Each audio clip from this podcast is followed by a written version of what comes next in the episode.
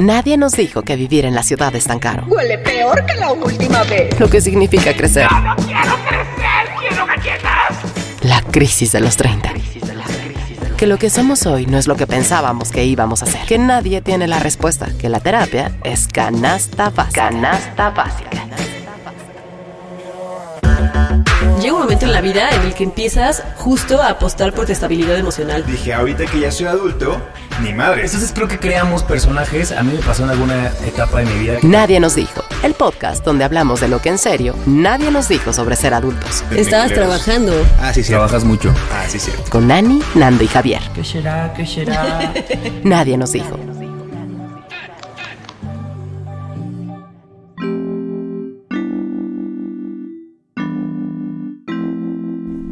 Pues ya todos saben que soy una persona a la que pues le pasan cosas variadas, ¿no? Por decirlo de alguna manera. Se me olvidan cosas, se me acaba la pila cuando no se me tiene que acabar. Este, me Te quedas me- en toalla afuera de tu me departamento con las llaves adentro. Exactamente, tengo amigas que se roban aguacates. Muchas cosas me pasan, ¿no? Y ahora me pasó algo que si la persona con la que me pasó está escuchando este episodio, pues le pido una disculpa. Ay, disculpe. una disculpa. Y, y- y te pido que me vuelvas a escribir. Me pasó que eh, a una chica que escuchan ahí nos dijo, me escribió un mensaje en Instagram. Este, contándome una situación en su oficina sobre sus compañeros hablando de la vestimenta de, de las mujeres de la oficina. Y me acuerdo que lo leí y dije, ahorita que tenga tiempo le contesto. Y entonces no me acuerdo qué estaba haciendo, estaba trabajando. Terminé y dije, ay, ahora sí le voy a contestar, pero lo tenía yo como en, en, esta, en este apartado como de solicitud de mensaje. Claro. Tienes que poner aceptar o algo así. Y dije, ah, le voy a poner aceptar. Y la cagué y le puse eliminar sin querer. Y no, ahí sí no te da opción de, ¿estás seguro de que lo quieres eliminar? Es como... A la ALB. chingaste y así, y eliminó el mensaje y yo, no. Y traté de buscar por todos lados si había alguna manera de recuperar el mensaje. No lo recuperé y la verdad es que como fue la segunda vez que me metí al mensaje, no me fijé en el... En el username. En el, us- ajá, en el usuario. Y la verdad es que no te contesté no porque me valiera madre, sino porque pues, soy, pues soy anortis. Porque es anortis. Y me pasan estas cosas. Entonces, si estás escuchando esto, pues escríbeme otra vez para que te cuente yo es mi el que se enojó. Que se enojó y bloqueó, nadie nos dijo. Ay, bloqueó no. a ti, nos bloqueó Ya a está escuchando otros triste. podcasts. Ajá, ya está escuchando, se regalan dudas. Eso estaría muy triste. No, pues pido una disculpa, pero pues estas cosas me pasan bien seguido. Oye, ¿qué tal como cuando a ustedes, no, no sé si ya lo hablamos de eso, pero cuando mandabas un mensaje en un grupo o a alguien que no debías, una vez me pasó y le di eliminar para mí. En lugar de para todos, sí, eso güey. es horrible. Y la Sí, cagué sí. porque eso ya es un no retorno. O sea, ya no puedes hacer nada. Claro. Eso Más que peor. eliminar tu perfil, irte de otro país. Bloquear a la persona. Bloquear a la persona. este del país. Desfigurarte la cara Sí. para que nadie vuelva a saber quién eres. Nando, a-. Nando así fue que se vino de Colima. Sí. Después de un mensaje así. De Yo- hecho, yo me realmente llamo no es Paco. de Colima. De- Realmente no es de Colima, es de Es de otro lado, pero. es de Soy de Tepic. Pero me no llamo podemos decir Paco. de dónde. Una vez me pasó, ¿te acuerdas, Javi? Que estaba yo. Conocía a, a un brother y, y la verdad es que sí me gustaba. Y pues yo a Javier pues le cuento todo, ¿no? Y entonces no me acuerdo qué chisme le quería contar de algo que me había contestado él o no me había contestado o algo así, no me acuerdo. Y saqué así el screenshot de la conversación súper chismosa y así se lo envié a esa misma Ah, persona. Qué eso. horror. Siento que eso nos pasa mucho, ¿no? O sea, mandar el screenshot y además delata que, güey, si tú estás manteniendo un perfil cool y bajo, delata que cuál cool y No, bajo. Estás muy ¿cuál? interesada en esa persona y que además estás hablando de él a, a tus espaldas, a sus Claro, espaldas. Claro, claro, claro, Eso claro. Porque está aparte muy se lo mandé, ya ves que puedes mandar imagen con texto. Con texto. Y entonces ah, me acuerdo que era mensaje co- así como la imagen con ay no, qué vergüenza. ¿Y qué, dijiste vergüenza me después de eso? Pues, Era alguien que no tenía sus palomitas azules activadas, entonces tampoco podía saber si, si ya lo había visto o no Ah. Lo había visto. Porque aparte yo me acuerdo que me tardé un poco en darme cuenta, o sea, como que según yo te lo mandé y cerré así WhatsApp y luego como que a- algo en mí me dijo, revisa quién le mandaste el mensaje y entonces ya revisé, pero fue hacia los minutos. Era una persona que se tardaba mucho en revisar el celular y mucho en contestar, Era entonces... Ah, haz de cuenta, haz de cuenta. No, Perdón. no sé, la verdad, si, si lo vio, o sea, lo O eliminé. sea, lo eliminaste y ya nunca te dijo nada de eso. Nunca me dijo nada. Pero pues después de eso ya no, creo que no lo volví a ver. Güey, es- Entonces, es- se, fue, a- es tan- entonces se fue al carajo. ¿Por qué habrá sido, amigos? ¿Cuáles son sus Vamos a hacer opiniones? teams. ¿Usted cree que, que Ana la cagó? Si escuchas nadie nos dijo, por favor comunícate, comunícate con Ana. Oye, este, pero creo que es algo como de estos como ansiedades, ansiedades modernas, que lo decíamos al El principio. microinfarto, le llamábamos el Ajá, microinfarto, el ¿se acuerdan? microinfarto y también esto de palomitas azules que lo platicamos muy al principio de, de- de nadie nos dijo, pero que está ta- eh, nos pasa ta- tanto que incluso hay memes e incluso hay stickers, o sea, como esos Claro. stickers que dice, solo Dios sabe lo que lo que decía ese Sí, sí, mensaje". Dios sabe lo que decía el mensaje que acabas de borrar. Me encanta ese A mí me, sticker. me caga tener, me, me- me encanta, perdón, tener ese sticker a la mano como para cuando alguien la aplica. Y también, este, por ejemplo, no sé si ustedes sabían que, ya ves que quien tiene desactivado como las palomitas azules, Yo. cuando mandas un audio, si es posible Ah, sí, ver, el audio sí. Ay, Ajá, eso- si el es audio posible ver si lo escuchó o lo vio. Entonces, si tú Sí. quieres asegurarte que, el que está conectado o no, mándale un audio así Sí. como de hola y después ya le mandas el mensaje. Yo tengo una más fácil. Manda un mensaje a un grupo en el que tengas a esa persona y ya en el grupo puedes ver si lo vio. Y en el grupo ya no te el quedas, ya no te ves como tan lame. sí. Ese. Hoy, por ejemplo, nuestro querido productor Mauricio borró Que un sí está, mensaje que que, sí sí está, está aquí, aquí hoy. presente. Borró un mensaje, eh, pero yo sí lo alcancé a ver. Pero no sé si a ustedes les dé esta ansiedad de ¿qué borraste? Y preguntas y es como, no, nada, me equivoqué. Y entonces empieza así. Yo no soy una persona que se quede en paz, así de, ¿pero qué Mándale decía? sticker. ¿Pero qué decía? No, pero eso es como un chiste y ahí se acaba. Pero a mí sí me da como las ganas de saber qué borraste, si decía algo Yo malo, depende. si te equivocaste. Bienvenidos al episodio 4, amigos. Qué felicidad, qué rápido que ya es el 4, ¿no? ¿Se acuerdan cuando iniciamos esta temporada? Sí, felices. Nada más va a tener 5 episodios. Sí, sí, sí, súper rápido. Y seguimos encerrados. Pero bueno. Ya sé. Ya, ya está súper normalizado, ¿no? Ya como que. Pues ya sí, la sí, es algo que tenemos normalidad. que comenzar a vivir con esto, ¿no? Saber que, que si en dado caso vamos a ver a alguien, pues hay que cuidarse unos días antes, decir cuál es tu estatus de salud. Pues sí.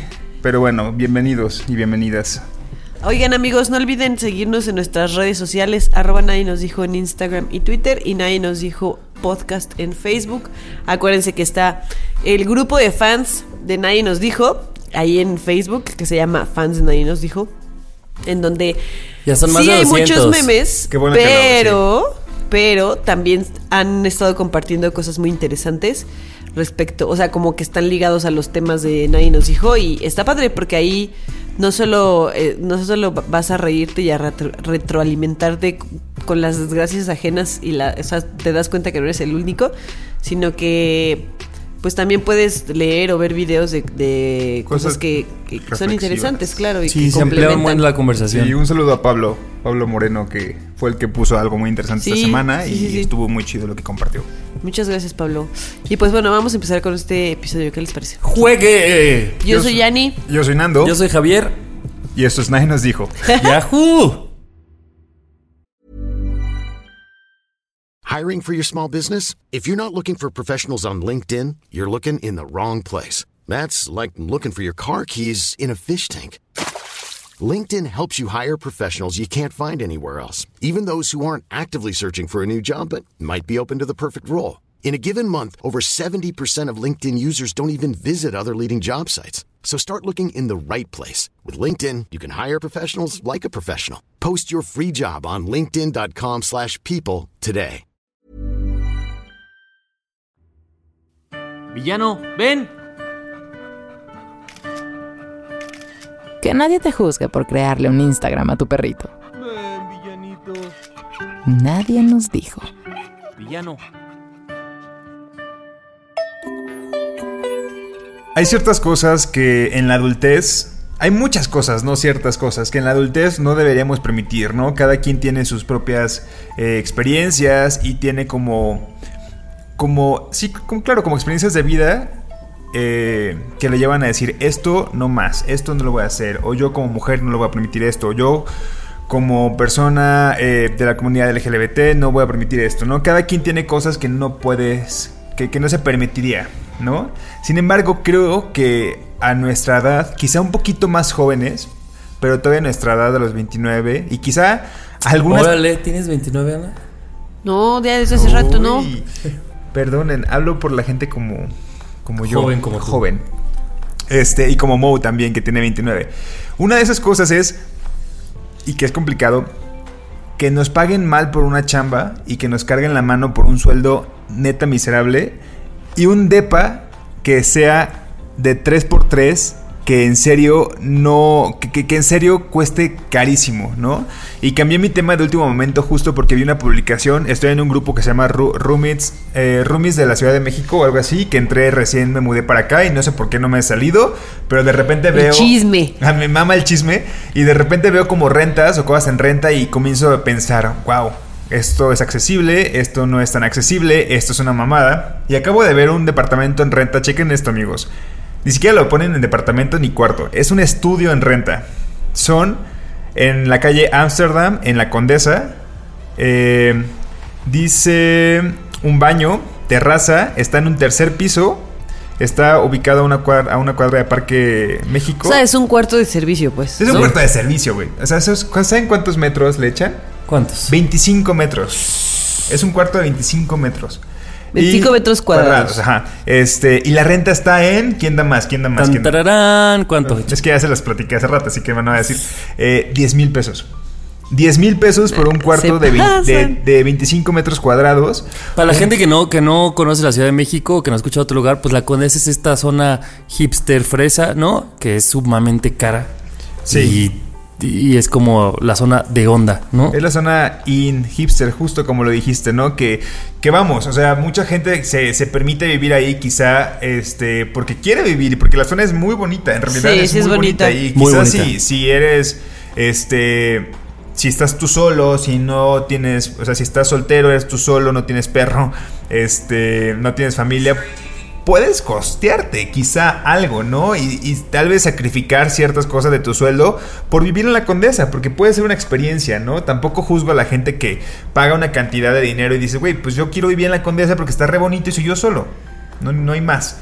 Pero que te ofrezcan un departamento de 25 metros cuadrados por 10 mil pesos Ah, es un abuso. es un abuso. O sea, es, es una mamada, ¿no? Y sobre todo que empezaste diciendo que eran dos cosas. Una, bueno, esta es la segunda y la primera que tiene que ver todo es que también pues vivimos en un país en el que los salarios no dan para, ti- para que tengas ese Eso, tipo de vida. claro. O sea, porque a lo mejor pe- pensabas ratito, bueno, pues seguramente hay lugares en otros países en los que también tienen zonas más fresas, más caras, pero seguramente pues a lo mejor a alguien le puede alcanzar porque los, las jornadas las pagas mejor. Aquí tenemos salarios y la verdad es que no se compara. O sea, mucha gente y, y como en este afán de querer vivir en la condesa o querer vivir en una zona que no te alcanza, pues te la pasas castiga, endeudado, te claro. castigas, este, y vives básicamente endeudado por o con tal de pertenecer a cierto lugar, ¿no? O a cierta esfera.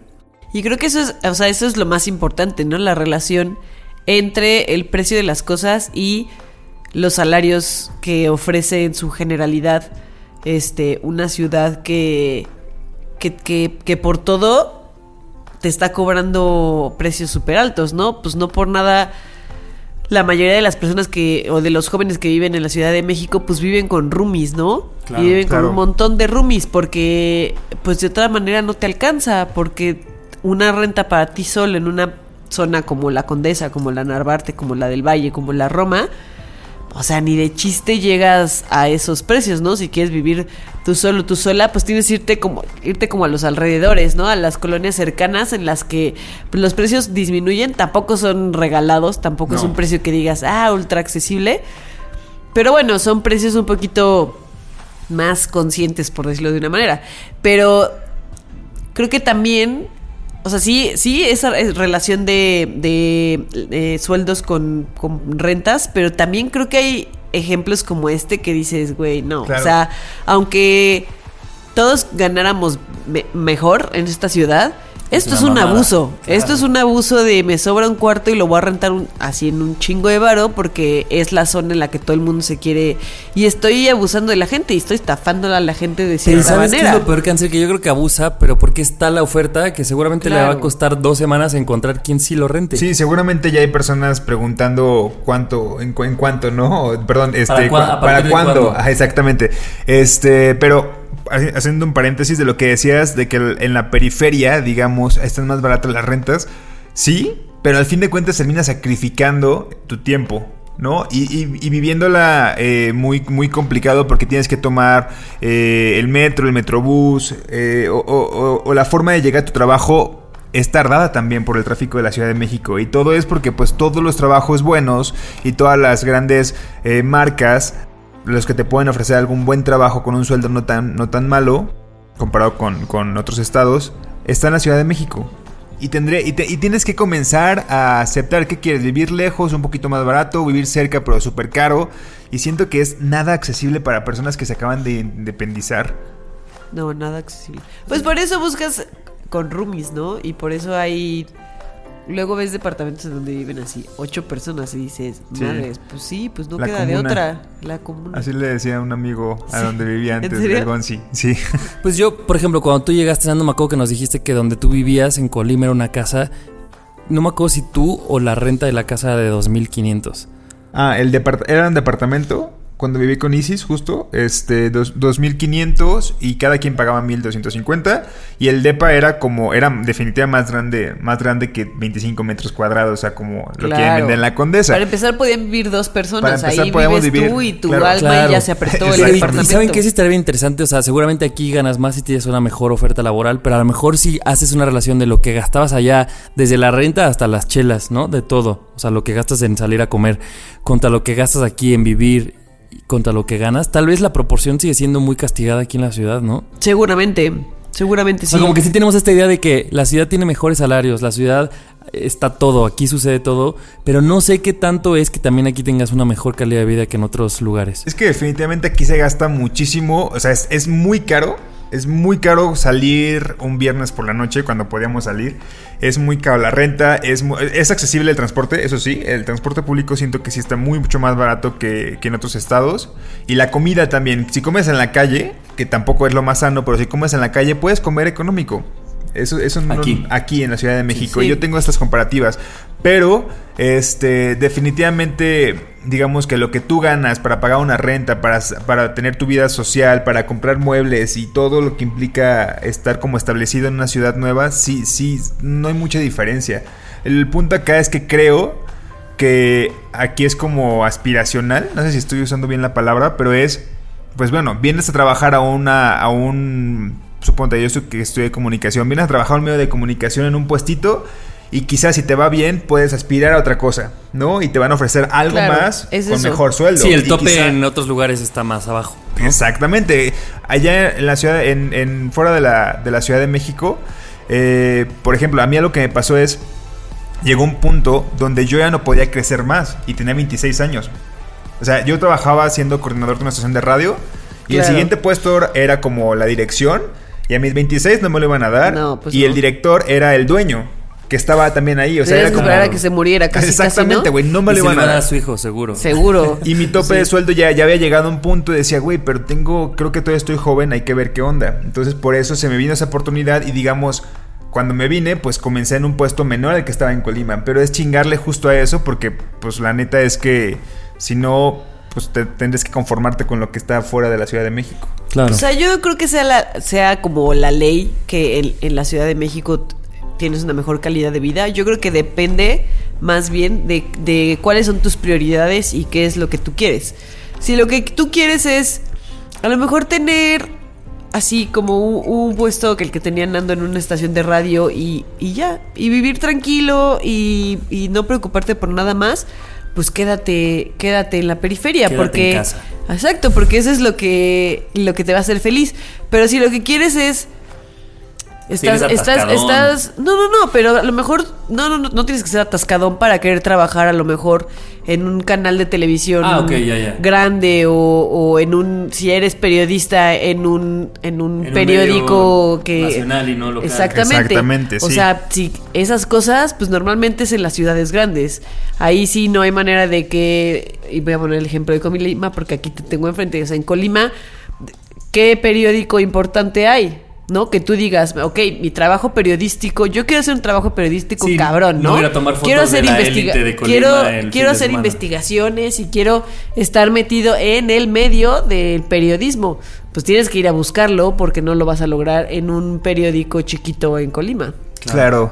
y que aparte eh, to- todas las cosas complementarias que no es lo típico, y estoy hablando de mi área que fue la comunicación, eh, digamos, podías trabajar en radio, podías trabajar eh, eh, quizá en un canal local de televisión o produciendo, pero si tú, que, que- que te- tuvimos una materia que era de cine, si tú quieres estudiar como diseño de arte, o querías escribir guiones, o querías eh, ser cámara, eso no iba a ser en Colima. O sea, tu aspiración jamás. para, o sea, si, si estudiaste comunicación por, por, lo menos, por lo menos y te interesaba el cine, tenías que salir, de verdad, porque si no, te ibas a quedar, este, digamos que haciendo muy chiquito cuando podrías explotar tu, tu creatividad y todo lo que eres, ¿no? Y creo que aquí en la Ciudad de México, pues sí está todo centralizado. Que, eh, que también es justo es el gran problema, ¿no? Que todo está centralizado aquí. Claro. Y, y la Y en las ciudades es grandes, justa. ¿no? En, en Guadalajara, Monterrey. Claro. Sí, Ahí es exactamente. donde todo se está desarrollando. Es que también si lo piensas como, como una empresa, como un medio de comunicación, ¿en dónde vas a establecer tu medio de comunicación? ¿En dónde vas a, como a establecer tus oficinas? Donde Claro. todo sucede. Claro. Entonces ahí es donde se vuelve difícil que, que se acabe esta centralización, porque ¿cómo le haces para empezar a mandar a otros estados y que se y que deje de ser una ciudad bien atascada esta? Está Claro. cabrón. Y tan atascada está que una persona puede rentar un departamento aunque sea un huequito. Exacto. Y es una porque, opción. porque siempre va a haber alguien que lo Siempre va a haber gente que lo somos quiera tantos que siempre va y también por eso muchas empresas te tratan como te tratan porque Te si vas no y eres mañana tú hay un reemplazo. Exactamente. a- atrás de ti hay 300 formados de un montón de estados que quieren venir a trabajar a mí me acuerdo que ese era cuando yo trabajaba en cierta te- televisora Que no voy a decir cuál. que no voy a decir cuál. Ese era el argumento, ese era un... No te, no- o sea, te... Ay, pobrecita, te duele mucho cómo te tratamos aquí. Te puedes ir, ahí están las puertas abiertas y detrás de ti hay 300 personas formadas por ese puesto que tú tienes y por ese sueldo por el que te estás quejando. Y van a trabajar más horas de las que tú estás trabajando y no se van a quejar. Claro, y, cuando, de- se, y cuando se quejen, le diremos lo mismo que te estoy diciendo a ti porque habrá Porque un montón de siempre va a personas haber atrás. atrás. Multiplicas a 300 y me da para 20 años. Claro, y, así ha funcionado y así es y por eso digo, hay cosas que sé, que sé que es complicado y quizá ahorita yo que tengo un trabajo que me gusta y que ya estoy más, más a gusto con lo que con lo que hago en mi vida laboral, es muy fácil decirlo, de no hay que permitir que nos hagan esto, pero cuando estás joven y cuando vas llegando, pues es muy complicado decirle que no. No, o sea, si Sí, ya te ofrecieron cuando- un sueldo y un- en un puesto chiquito, aunque sea en algo que te pueda hacer crecer, pues lo vas a terminar No, y además, aceptando. O sea, piensa que te amarraste a un contrato de un año. Pues dices, güey, por lo Una menos tengo que renta. aguantar los 12 Exactamente. meses o los 10 que me falten. Sí, sí, sí. La verdad es que pues comenzamos el tema diciendo que hay cosas que no deberíamos permitir cuando, ten- cuando vamos creciendo. Una es como pues que nos paguen mal y otra es como rentas exorbitantes por espacios súper pequeños. Creo que si podemos ir siendo conscientes de decir, no, güey, te estás pasando de danza y exponerlo, quizá, porque ahorita lo, lo decíamos el otro día, que las redes sociales sirven para exponer. Y el Sí. otro día alguien hizo un screenshot de un departamento en Polanco que te cobran 5 mil pesos, pero literal era un cuarto de servicio. O sea, una cama individual y un baño. Y te cobran 5 mil pesos. Y la gente comenzó como a evidenciarlo y se hizo viral. Y dices, bueno, pues es una forma de decir que están, es una forma de, de protesta, ¿no? Y, y que creo que también otro punto bien importante, antes de que Mono nos quiera cortar, es, obviamente pues te tienes que adecuar al mercado y si el mercado tiene un margen de costos, pues ni modo, pero también creo que hay este otro pequeño punto de ser conscientes de que nos alcanzan para algunas cosas y para otras no, y siento que ese factor de, de querer... eh, Sí, que no sopesamos lo que, lo que podemos costar para vivir libres y luego por eso hace que nos ahoguemos en deudas y en cosas, porque dices, a lo mejor puedo comprarme eh, un coche cuando a lo mejor pues simplemente me estoy ahogando, o puedo rentar un lugar más caro porque quiero pertenecer, ¿no? Claro, explico, porque siento- sacrificas, puedes decir, ok, me sigo, sigo dejando que me exploten, pero me voy a comprar mi Play. ¿Sabes? Porque quiero terminarlo de pagar, pero bueno, voy a tener que trabajar extra, como o el siempre. último teléfono de moda. Exactamente, y terminamos sacrificando ese tipo de cosas y permitiendo que las cosas sigan igual. Y, y ya para cerrar, Mo, siento que está chido que los empleadores, si es que hay gente que tiene trabajos o que trabaja o que son directivos, volteen a ver a la gente en otros estados, justo lo que decía Mao, un amigo, el otro día que lo vimos, y que los empleen a distancia. Estamos diciendo ahorita que se puede trabajar sin ningún problema en casa, pues Claro. aprovechen eso y volteen a ver a la gente que está en otros Fíjate, estados. qué buena idea. Sí. Eso es una gran idea. Imagínate que tú No lo vivieras. había pensado. Vámonos a vivir a, a Colima, no, porque siento que se me, se me van a aburrir, chavos. Pero vámonos a. Querétaro, los tres, los cuatro. No, pero alguien de Colima que sí quiere trabajar en una empresa aquí, lo puede- si lo estamos haciendo desde casa, pues lo puede hacer desde su casa ya. Es una gran idea. Es una no lo había idea, pensado. Es una gran propuesta, háganlo. Síguenos en redes sociales, arroba Nadie nos dijo, en Twitter, en Instagram y Nadie nos dijo podcast en Facebook.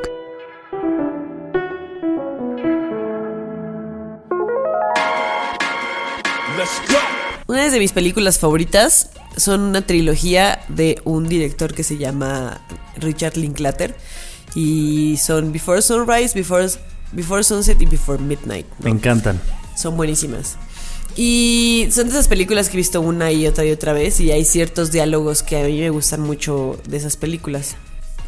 Y hay, hay, un, hay un diálogo en el que la protagonista le dice al, al- la protagonista mujer le dice al protagonista hombre que ella siempre que termina relaciones le pasa que recuerda como, como detallitos de la otra persona, ¿no? Como eh, el- como eh, con cierta luz del sol la barba de cierta persona se veía como rojiza y como cositas así, ¿no? Y siento que a mí me pasa lo mismo, como que yo, yo soy muy de fijarme en ciertos detalles. Soy, soy una persona muy distraída y soy una persona que muchas cosas se le pueden olvidar. Que me puedes decir como, ah, me acuerdo que te conocí hace tres semanas y traías tal playera. Y por supuesto que yo de esas cosas no me acuerdo.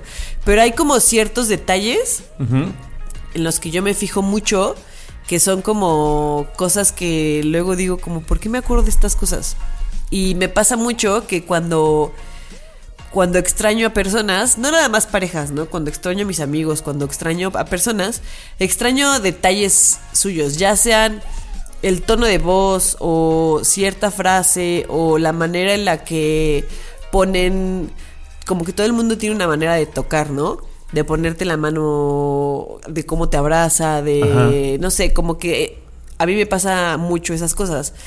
Y creo que existe, o sea, para mí existe como una cierta nostalgia en los detalles, porque a pesar de que sean como cuando nos dejamos de ver una semana para grabar, Como que veníamos de me- una rutina, ¿no? De... vienes de una rutina y entonces creo que hay, eh, y, y me pasa que, porque aparte también soy como de una memoria muy visual, que los tengo como muy, como flashazos, ¿no? Como estos, sí, estos flashazos. Entonces creo que yo siempre he dicho que, que la vida está en, en los pequeños detalles. Pero también creo que la nostalgia está, para mí, está en los pequeños, en los pequeñitos detalles que, que puedes extrañar de una persona o de una situación o de un momento de tu vida. Porque no tiene que ser nada más de una persona, ¿no? También pueden ser momentos de tu vida que extrañas ese momento en el que salías de tu casa y el olor de la panadería de al lado, ¿no? Ese pequeño detalle, a lo mejor cuando te mudas y luego sales y ya no huele a eso, dices, ah, ¿te acuerdas? cu-?" O sea, yo me digo a mí mismo, no mames, ¿te acuerdas cuando salías y olía así a, a- a pan recién horneado, ¿no? Y eso que yo no soy fan del pan, pero Conecta con todo. conecta con, con toda esa nostalgia. Y quería preguntarles a ustedes como qué cosas les da nostalgia o si les pasa a ustedes esto, que hay como ciertos detalles que les que recuerdan de las personas o de los momentos o así y les causan nostalgia o, o son otras cosas. Yo tengo más que de, de personas como de épocas. El otro día los decía, no me acuerdo si en un live o, en- o aquí, que para mí el olor a lonchera es algo que tengo muy, muy, muy marcado. Y yo cada que huelo una lonchera ajena o así, es ese olor a mí me regresa a yo, eh, las cochinillas, la enfermería. Las o sea, como- cochinillas. Para mí las cochinillas son parte de mi, no sé, como que creo que yo no tenía muchos amigos y me... Pues había un par, una parte en la que había muchas cochinillas y yo las hacía bolita, todas. Eso, eso es, eso es la, la nostalgia en ciertos detalles. Y probablemente, ahorita que dices eso, Ani, pues tal vez lo de las cochinillas a lo mejor lo jugué tres días a lo largo de tres años de kinder. O sea, ni- no creo que haya sido una cosa diaria, pero para mí mi kinder es las cochinillas. Las cochinillas. O teníamos un cuarto oscuro que era como del espacio Sí. y habían como planetas. No seas vulgar, Nando. Habían, a- habían planetas y, y estrellas y así. Te metías según tú como con un casco, creo. Y era, pero a lo mejor íbamos una vez cada cuando y para mí esos son como si eso fuera la rutina del kinder y estoy seguro que, que no fue así. Y siento que pasa justo esto, cuando... O sea, hay ciertas cosas, ciertos detalles que recuerdas de tu infancia, de, del kinder, de esa relación, de ese lugar en el que viviste, que ni siquiera, ni siquiera son, como dices, ¿no? Ni siquiera son, eran la rutina de todos los días, no era un... eh, todos los días yo pasaba por este lugar. A lo mejor fueron dos días de, como tú decías, de todo un año Pero esos detalles se quedaron guardados y son parte de tu nostalgia. Claro. Y no sé si alguna vez les ha pasado que ustedes recuerdan algo y luego la, no sé, tu mamá te dice como, o sea, sí, pero eso fue una vez que te pasó. Justo te iba a decir eso. Y dices como, wow, y yo creía que toda mi infancia estaba marcada por esto. Y, y sí lo está, pero por un día o por dos días, no porque toda mi infancia yo haya hecho esto, ¿no? Güey, el otro día eh, estaban comprando carne y así, y entonces vi la mortadela y estaba con mi mamá y le dije, mira, la mortadela me recuerda a mi infancia. Y se volteó y me dice, ¿por? Le dije, pues es que tú la hacías mucho. Dijo, no mames, yo creo que la he de haber hecho dos veces porque a mí ni Soy me gusta. Javier. No, me dice, yo la hice dos veces, yo creo, porque tu hermano Carlos, el grande, pues como que la comió en casa de un amigo suyo y, Y y la pidió y la hizo.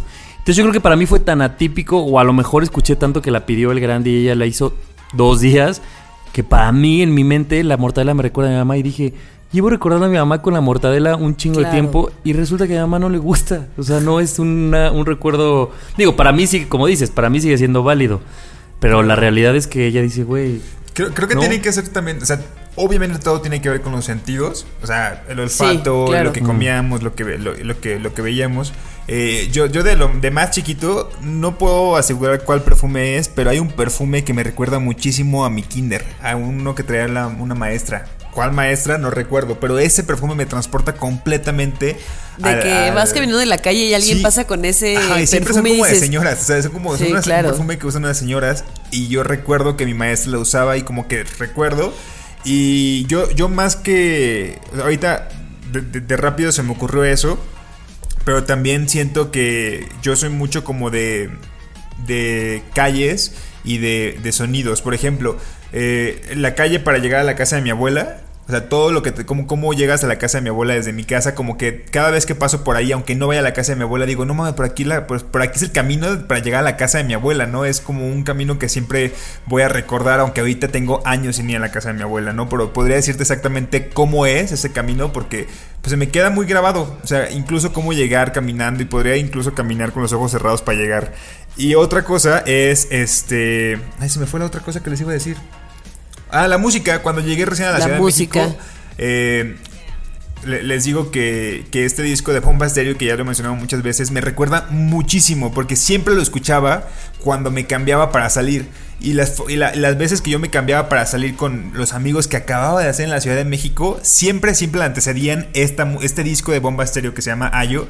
Y cada vez que lo escucho me recuerda a esa época donde comenzaba a conocer gente en la Ciudad de México y se me hace muy chido. O sea, como que tiene mucho significado para mí esos pequeños Sí, detalles. a mí con la música me pasa cuando, cuando me recuerda ciertas épocas. Dependiendo si la época fue, si la estaba yo pasando mal o bien, en cuanto empiezo a escuchar la canción me empiezo a sentir así y después lo rela o sea, ya después me doy cuenta que es porque tiene que ver con eso. O sea, lo primero que hago es sentirlo, ni siquiera lo, lo sí, creo que no lo, no lo tienes no racionalizado. lo tienes racionalizado hasta que después te das cuenta que tiene que ver con cierta época. Y entonces te empiezas a acordar de, ah, claro, pues yo- me hace sentir triste porque yo en esta época, Claro. no sé, me peleé con no sé quién o cosas así. Y no me acuerdo si lo mencionamos, Andy, pero si, si lo mencionamos o no salió, este, que fue los recuerdos de, de- de Spotify.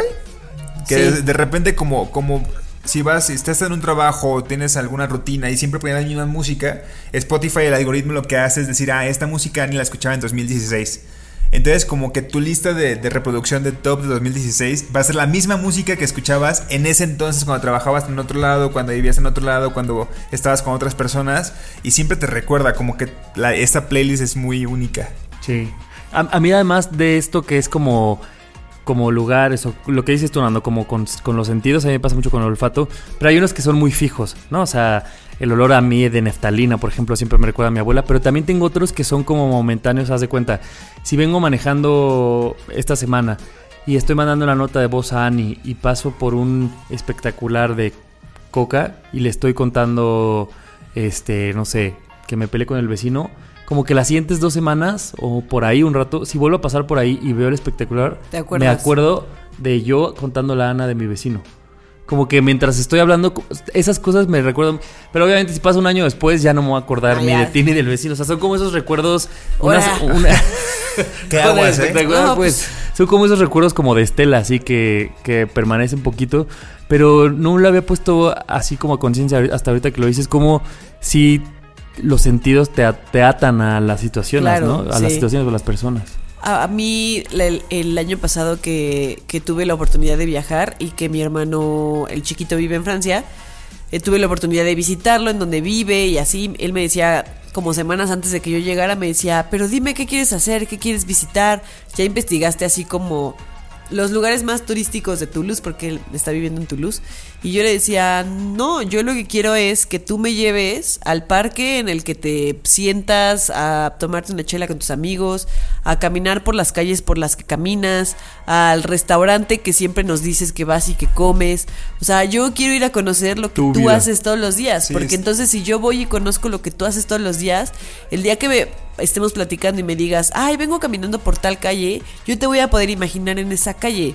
Y ya no va a ser algo que yo me imagine inventándomelo, sino que yo te puedo, o sea, realmente yo te puedo poner en esa calle porque estuve en esa calle, ¿no? Y a mí me gustan como esas, esas cosas, como poder imaginarme a la gente en los lugares, como, lo- como los detallitos de, pues me acuerdo perfecto que fuimos a un restaurante de, de ramen, porque a él le gusta mucho el ramen, que fantástico, así, un lugar fantástico, súper delicioso. Y es que cada vez que me dice como, ay, tengo ganas de ramen, mi cabeza, luego, Hasta luego... lo sientas en una mesa ahí, ¿no? En- ajá, luego, luego estoy yo ahí sentada con él en el ramen pidiendo, diciéndole qué es lo que tú pides así, ¿no? Casi, casi para pedirlo yo y acordarme de esto. Y cuando vino a visitar a México me dijo, vamos, vamos a un lugar de ramen. Y le dije, sí, claro. Pero en cuanto él me dice ramen, yo me transporto a ese, a ese restaurante y, y estamos ahí los dos en ese momento eh, comiendo ramen en, en Toulouse. Qué chido. Qué, qué mágico es cómo la mente puede ayudar a que todos esos momentos sean mucho, o sea, se nutran más, ¿no? Sí, O sea, y sean justo como este poder de la imaginación, de... Claro, y que pueden acercar personas que están en diferentes lugares del mundo e incluso pueden Los no traer a personas que ya no viven en este mundo. ¿no? Claro, está eso está súper está chido porque padre. Pues, entonces vas y visitas tu antigua casa, Ani, o vas y visitas eh, el cuarto donde vivía tu abuela, Javier, o la casa donde yo viví con mi abuela. O sea, evidentemente va a ser como algo súper nostálgico porque vamos a recordar y van a estar, o sea, y sobre todo las las casas que de, de las personas más grandes que suelen estar muy idénticas. Siempre. Sí, sí, sí. sí. Siempre a cuando estábamos Sí, como que no pasa el como tiempo. que no pasa el tiempo. Y eso está, a mí se me hace muy curioso y ahorita como que me dieron ganas de ir a visitar la casa de mi abuela, aunque hace mucho no voy, pues. Pero siento que no todo el mundo es así. O sea, a mí me ha pasado No sé. que.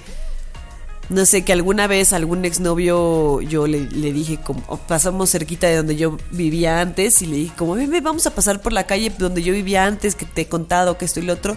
Y fue como, ah, pues sí. Y este, ay Dios, prendieron, Prendieron la la luz. luz y...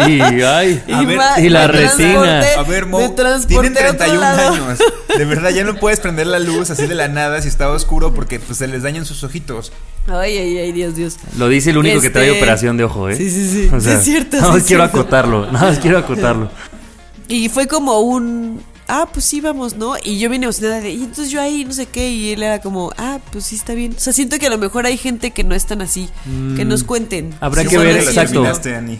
¿Qué qué? Qué bueno que lo terminaste. Sí, maldito. Ay, sí, que nos cuente la gente, sí. Y además también eso, a lo mejor hay gente que es más de olores, hay gente que es más visual, Claro. hay gente que es más de con, con lo que decías de, de contacto, de cómo te tocas. A mí, ¿sabes qué es lo que me pasa? Perdón, Mo, pero yo digo, por ejemplo, les puedo preguntar ahorita, oigan, eh, cierren los ojos o no, pero ubiquen la carcajada de Valeria.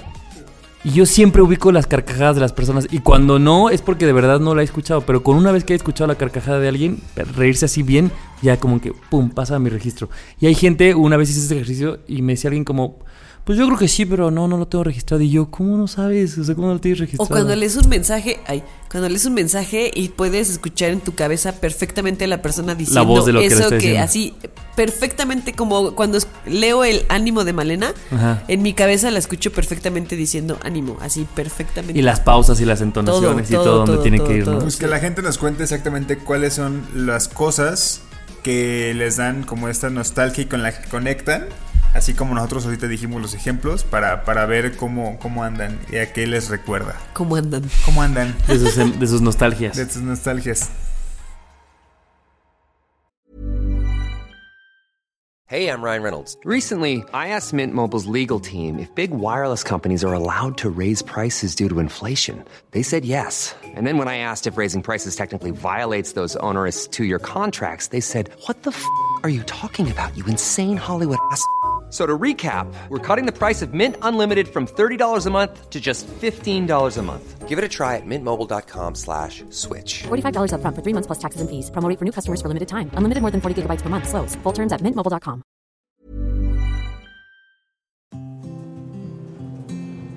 ¡Yujú! Me compré una lavadora y sin ayuda de mis papás.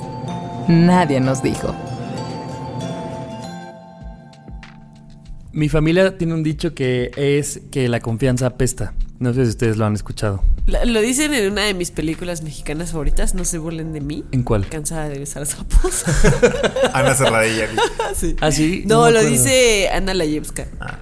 Que la confianza apesta.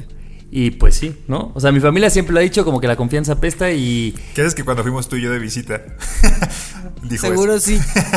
No, más bien esto, o sea, como justo siempre hablamos, creo, de lo bonito que es tener confianza, ¿no? Este, con tu familia, con tus amigos, con tu pareja, pero luego eh, llega este dicho porque dice, güey, la parte negativa. hay una parte negativa.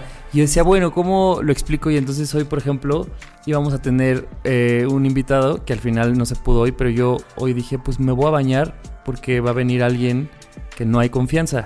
Entonces me tengo que bañar. Si hubieran estado solo ustedes, que les tengo demasiada No confianza, no me hubiera Yo bañado. también me Hubieras bañé apestado. hoy. Literalmente hubiera apestado, pero en el sentido literal y en el, y en el otro, ¿no? Entonces, como que claro, la confianza tiene cosas muy buenas, pero también tiene otros lugares, pues no sé si sean de abuso, de, de confianza, justamente. Y estaba con una amiga que me contaba que una amiga suya se divorció y que ella estaba como haciendo todo este análisis de, de su relación y así. Y decía, es que me di cuenta que mi pareja, su güey, decía, pues tenemos mucha confianza, pero entonces mi día a día era, me voy a trabajar. Y entonces me emputo del tráfico, ¿no? Y entonces luego llego y me emputo con mi jefe y, estoy malas, pero pues como todo el tiempo tienes que tener o no hay tanta confianza, no explotas, ¿no? Estás como aguantando, aguantando, fingiendo, o no sé cómo le quieran llamar. Entonces, si yo llegaba en la noche a la casa y ahí era donde yo explotaba. Dice, entonces a mi güey le tocaba siempre verme en el peor escenario, que siempre hemos dicho que es bonito que te puedas vulnerar con una persona, ¿no? Pero ella decía, creo que descuidé un poco que mi pareja también tiene que... re- Exacto, abusé porque te- mi pareja también tiene que recibir cosas bonitas otro, mías, ¿no? claro. Lo otro. Y entonces justo hablábamos en este grupo cómo hay veces que las cosas bonitas se las damos más a la gente que menos confianza le tenemos. Sí. Súper sí. O sea, como una amiga decía en esta reunión, dice, güey, si a mí me duele la cabeza en una reunión, voy a tratar de minimizarlo y me la voy a pasar bien hasta donde puede, voy a sonreír y voy a... Dice, pero si ese mismo dolor de cabeza lo tuviera en la casa con mi güey, pues lo mando a la chingada, no quiero ver la película, no quiero cenar, me voy a la cama, me duermo. Entonces dice, ¿cuántas veces nos hace falta hacer un ejercicio extra? Eh, eso, como de pensar, güey, tu pareja, qué bueno que tienes la confianza de estar en tus peores momentos, pero haz paro, porque si no, te estoy hablando de esta pareja que, que llevaba años, ya no estaba en la época del enamoramiento, ¿no? Pero dice, güey, a la larga, tanta exceso de confianza, pues termina quebrando una relación, ¿no? Yo creo que eso o sea, lo que dices es muy importante porque, claro, qué bonito que tienes, eh, que, que estás con alguien con quien puedas vulnerarte de esa manera y con quien puedas mostrar como, como tu peor cara, como la peor parte de ti. Pero eso no, eso no quiere decir que siempre lo, o sea, que siempre lo debas hacer, ¿no? Claro. O sea, creo que es importante que todos tengamos en cuenta que que sí, esa, y esa persona te va a seguir queriendo y esa persona te va a seguir apoyando y, te, y qué bonito que alguien te conozca hasta en tus peores momentos y siga estando a tu lado. Eso no quiere decir que cada vez que te pase, es, cada vez lo vas a hacer, ¿no? Porque llegas al abuso. Ya eso ya no es una confianza, esto ya es un abuso, abuso. ¿no? Ya estás ejerciendo, pues, estás abusando de la confianza. Ya no es una confianza chida de, de, de ida y venida, sino estás abusando de esa confianza. Y ahora imagínate, Cáncer, que los dos abusemos, ¿no? O sea, que yo llego y miento madres y me desahogo y, y tú como pareja haces lo mismo, o sea, siento que es bien complicado ver cuándo cruzas la línea, ¿no? Sí. Porque también creo que hemos hablado mucho, y yo sí lo creo, de crear espacios seguros. Y 100% pues un espacio seguro es donde puedas vulnerarte y eso tiene que ver con estar triste, estar enojado. O sea, como que la felicidad creo que siempre podemos compartirla hasta con el vecino desconocido. Pero lo, lo otro que es lo más doloroso o lo más oscuro de nosotros, no. Entonces creo que a veces justo la proporción en las personas que queremos o que más confianza hay, o sea, el resultado no es tan bueno. Se me viene a la mente esto que cuando estábamos pequeños, no sé si les llegó a pasar que sus papás, que invitaban a alguien o sus papás conocían a alguien eh, de sus amigos y como que decía, ah, así como de que no mames, Ani es súper buena onda, señor. Y el señor de- y tu papá decían y como de, Porque no la porque conoces. no la conoces, porque siempre está de malas, siempre se la pasa gritando y me está contestando y está enojada. todo Ahorita el nomás tiempo". porque estás tú, pero Eh, Exactamente. si no, Y se me viene justo a la mente eso de que pasa, o sea, quizá no, o sea, para la gente que está soltera o que es muy joven y vive con sus papás, que escuchan el podcast, puede pasar también con la, con la familia. ¿no? 100%. Que de repente conocemos a los amigos y nos la pasamos súper bien con los amigos o algo nos pasa en el día también y venimos y nos desquitamos con los papás o con los hermanos o en casa y terminamos haciendo incluso como, como convirtiendo el ambiente del hogar algo muy complicado. Y cuando estás más joven no lo entiendes y dices, pero es porque la, porque en mi casa me siento tan, tan, tan horroroso, ¿no? Y dices, güey, pues también tú tienes que contribuir a que sea un mejor espacio, ¿no? Y este, y, y creo que sí, que tendemos como a, a querer quedar bien con la gente que nos conoce, de que, no, que, que- que- que- que vamos conociendo más bien.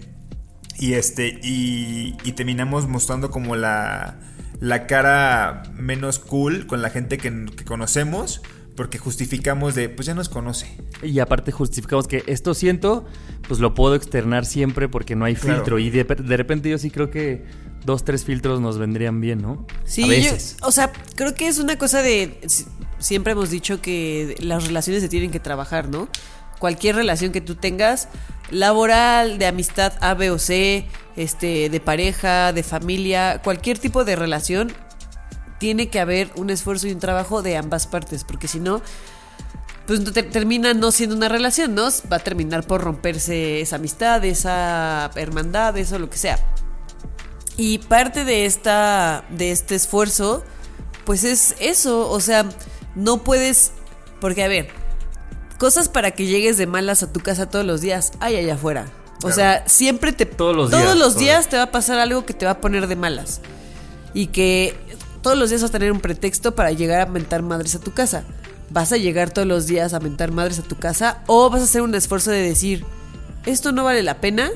Bueno, el día que te pasa algo, te corren tu trabajo, que neta te pasa algo muy culero, entonces ese día sí llegas a tu casa y dices como no mames y puedes explotar y qué padre que tengas alguien de confianza que, que esté contigo en las, en las circunstancias, en las peores circunstancias.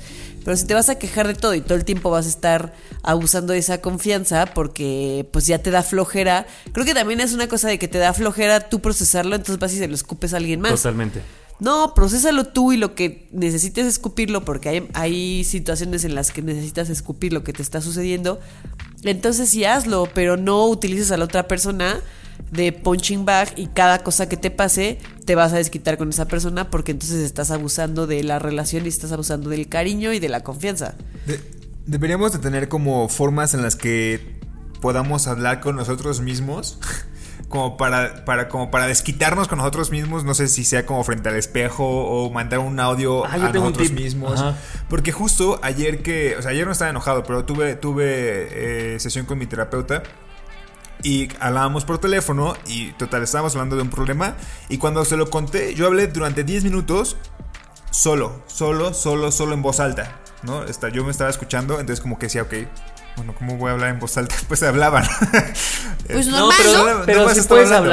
hablar en silencio, yo hablo en silencio. Ah, bueno, no, no, voz, ¿no? estaba hablándole, entonces como que estaba siendo consciente eh, mi problema y yo mismo antes de que ella me dijera algo, estaba dándole solución, ¿sabes? Y un problema que me venía eh, llevando durante semanas, ¿no? Y dije, güey, solamente el hablarlo en voz Claro. alta, hacerlo consciente me ayudó a tranquilizarme y ya Lili me empezó a decir, claro, Nando, esto y esto y esto y esto. Entonces creo que tendríamos que tener eh, como formas en las que podamos nosotros también hablar con nosotros mismos para, para Sí. desahogarnos. A mí justo mi terapeuta lo que me recomienda es que cuando yo esté muy enojado, este, haga una nota de voz para mí mismo me la yo ya les había dicho que yo tengo un, un chat conmigo mismo, entonces Sí. ahí también entraría esta nota de voz.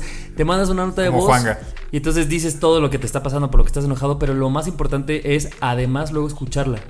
Entonces cuando lo escuchas, puedes escucharte como un ente externo o el problema como si fuera de alguien más y entonces ya dices como, no sé, a veces la conclusión es, güey, neta me la estoy mamando o neta estoy haciendo un río en un vaso de agua o hay veces que dices, no, ya la escuché y de verdad sí estoy, sí estoy muy enojado y es como dices, Ana, pues a lo mejor ese día sí lo hablo o lo externo, pero es un gran ejercicio porque como que siento que si tú dices, ese es mi espacio seguro y hasta allá llego y dices, güey, hay cosas que tú solito las puedes solucionar y entonces creas tus ambientes de confianza, ambientes más bonitos, ¿no? O menos agresivos. Claro, Por porque incluso creo que hasta pon tú que no llegas a mentar madres, ¿no? Todos los días con tu pareja o con Tu tu, roomie o con tu familia.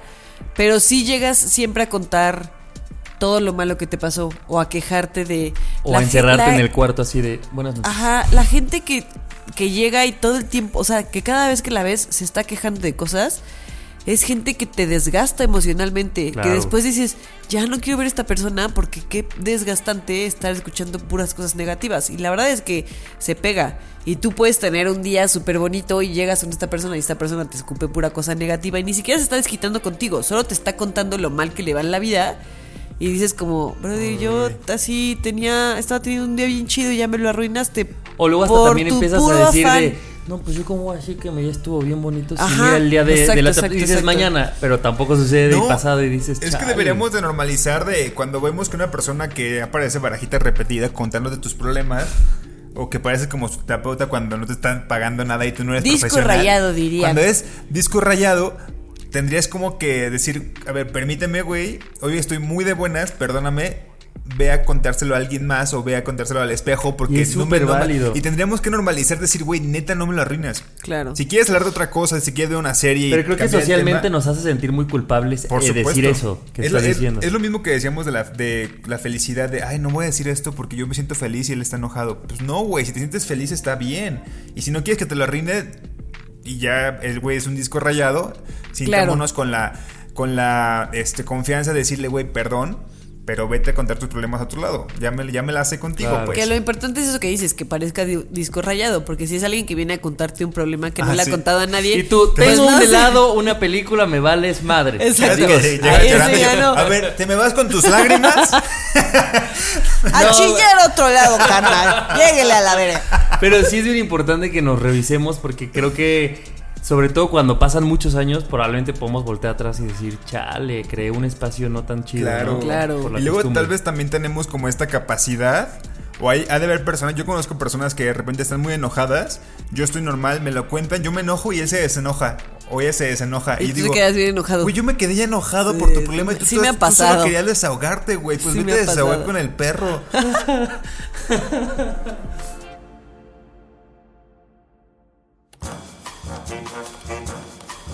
Este chisme es marca Diablo. Nadie nos dijo. Nadie nos dijo que hay cosas que no deberíamos permitir, que nos exploten, por ejemplo, en cualquier sentido, ni por un trabajo mal pagado, ni por un depa chiquito y caro. Nadie nos dijo que la mejor renta es la que te alcanza y no te ahorca.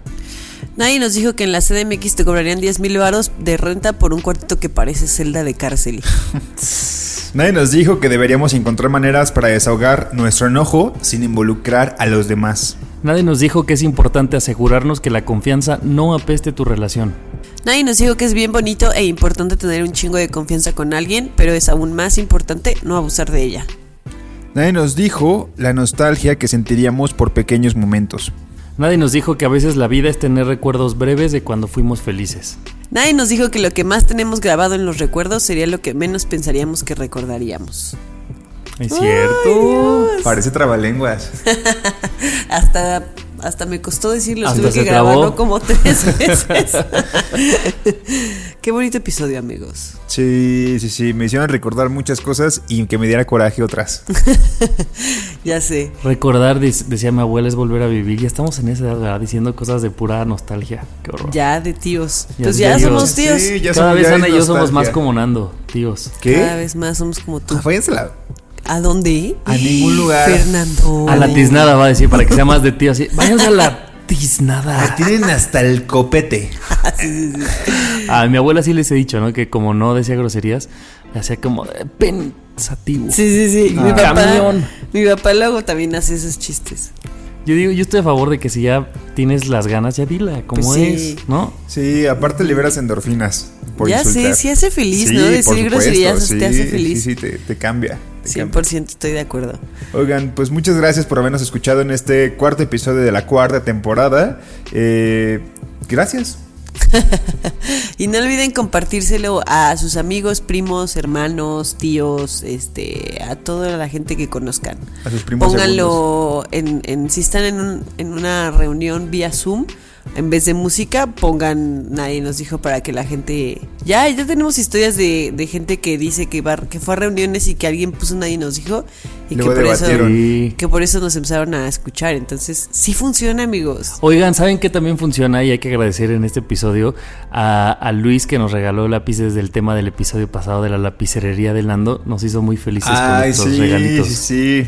Como niños chiquitos. Como bueno, niños yo chiquitos. hoy, hoy te estoy usando mi, estoy estrenando una de mis plumas, que es una pluma que se borra. ¡Qué Y maravilla así, eso! ya sé, está ahí así nada más esperando cualquier pretexto para anotar cosas en mi libreta. De mis favoritos fue una, un lápiz que tiene como unas semillas para que cuando te lo acabes lo siembres y Lo a ver qué, siembres. qué se da. A ver qué te sale. Así las- que gracias, Luis. Las plumas de colores que siempre en mi cabeza es como, güey, están bien caras, no me las voy a comprar. Gracias. ahora ya Luis. tienes. Sí, que muchas gracias. hace que hay que empezar a hablar de cosas así de puro duet hasta que llegue Sí. uno a Puro nuestras manos.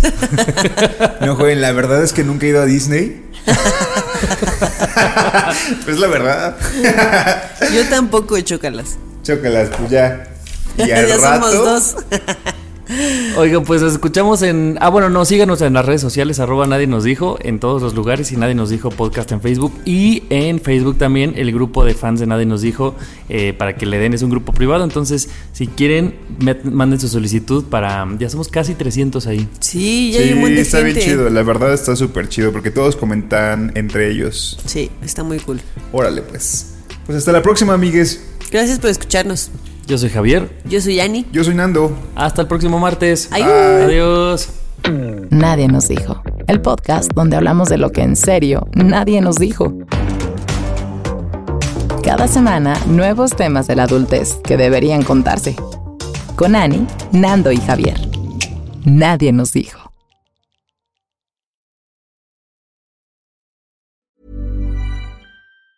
If you thought the only way to get a more defined jawline with natural looking results was through surgery, think again. Juvederm Volux XC is a non surgical injectable gel filler that improves moderate to severe loss of jawline definition and can help you achieve natural looking results with little downtime. Even better, this improved definition lasts up to one year with optimal treatment. No maintenance required. Improve jawline definition for a smooth, sculpted look with Juvederm Volux XC. For important safety information and to find a licensed specialist, visit juvederm.com. That's J U V E D E R M.com. Not for people with severe allergic reactions, allergies to lidocaine, or the proteins used in Juvederm. Common side effects include injection site redness, swelling, pain, tenderness, firmness, lumps, bumps, bruising, discoloration, or itching. There's a risk of unintentional injection into a blood vessel, which can cause vision abnormalities, blindness, stroke, temporary scabs, or scarring. Talk to a licensed specialist to find out if it's right for you.